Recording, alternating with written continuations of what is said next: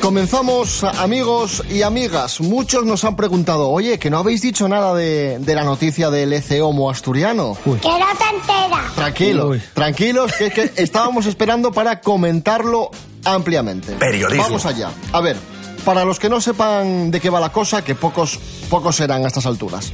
Rañadoiro, Tineo. Sí. Allí, en la parroquia, hay una talla del siglo XV de Santa Ana. Total, que va una señora del pueblo, María Luisa, y le dice al cura, oye, que esto del siglo XV, esta talla, que está muy fea, muy triste, oye, le voy a dar una manina de pintura. Y dice, y dice el cura, estupendo, Muy bien. tira, tira. Estupendo. Vamos allá, ¿no? Entonces va la señora, coge las témperas hobby y, a- y ahora resulta que la talla de Santa Ana del siglo XV parece más bien una modelo de, de Agatha Ruiz de la Prada. O sea, que Santa Ana se parece más a un Pokémon que, que a, una, que, que a una santa. Pablo BH, buenos días. ¿Qué te parece este tema? Yo he estado viendo las tallas y nunca os ha tocado el premio de los Condes Reyes, que son así. Las figurinas, sí, sí, sí, sí, sí. Pues tienen como el mismo acabado, un ojo mirando para cada lado.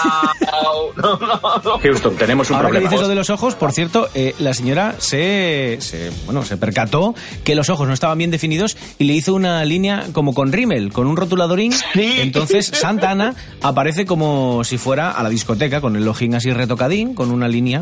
Es ciertísimo. Bueno, a, a- a la discoteca o a hermano mayor, porque tienen una pinta chonis. El niño Jesús con, con, el, con el- la línea del ojo pintada es, es precioso. Pero mi, mi Son favorito es manga, San son Pedro. manga. Sí, sí. Son manga. Maravilloso. Mi favorito es San Pedro, que también lo, lo tuneó un poco. Y San Pedro es Leticia Sabater 100%. O sea, tiene un ojo mirando, tiene un ojo mirando para ti y otro mirando para el cielo para ver cómo te has portado.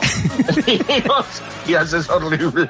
Preguntemos a una experta en el tema, a nuestra colaboradora, la historiadora del arte, Patri Pérez, a ver lo que nos dice. Patri, buenos días. Buenos días, chicos. Oye, Patri, esto nos lo estamos tomando así con un poco de, de cachondeo, pero esto, esto es un desastre. Patri, ¿tú qué opinas? Pues me parece fatal, sinceramente, porque lo que ha hecho esta señora o lo que le han dejado hacer esta señora es cargarse no una, como ha salido en prensa, sino tres tallas que tenían bastante valor histórico-artístico.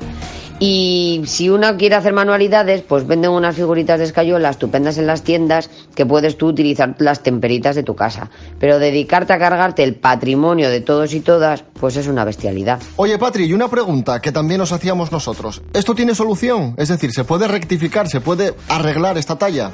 O estas tallas, mejor dicho.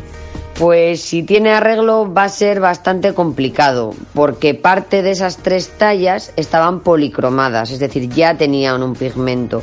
Y seguramente a la hora de retirar el pigmento que haya aplicado esta señora, te llevarías parte de ese pigmento original. O sea que me temo que la hemos liado, pero bien parda. Patri Pérez, muchas gracias. Muchas gracias, chicos. Hasta luego. Desayuno con liantes. Madrugamos más que nadie. ¿Entiéndesme?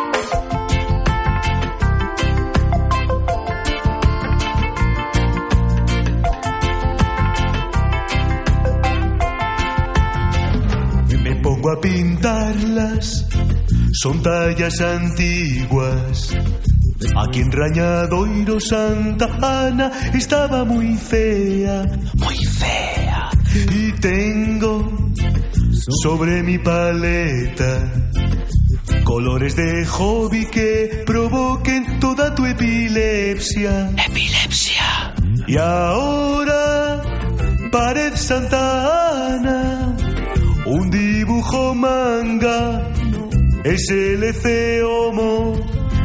Tallas que jodí, tallas que jodí, tallas que jodí, tallas que jodí.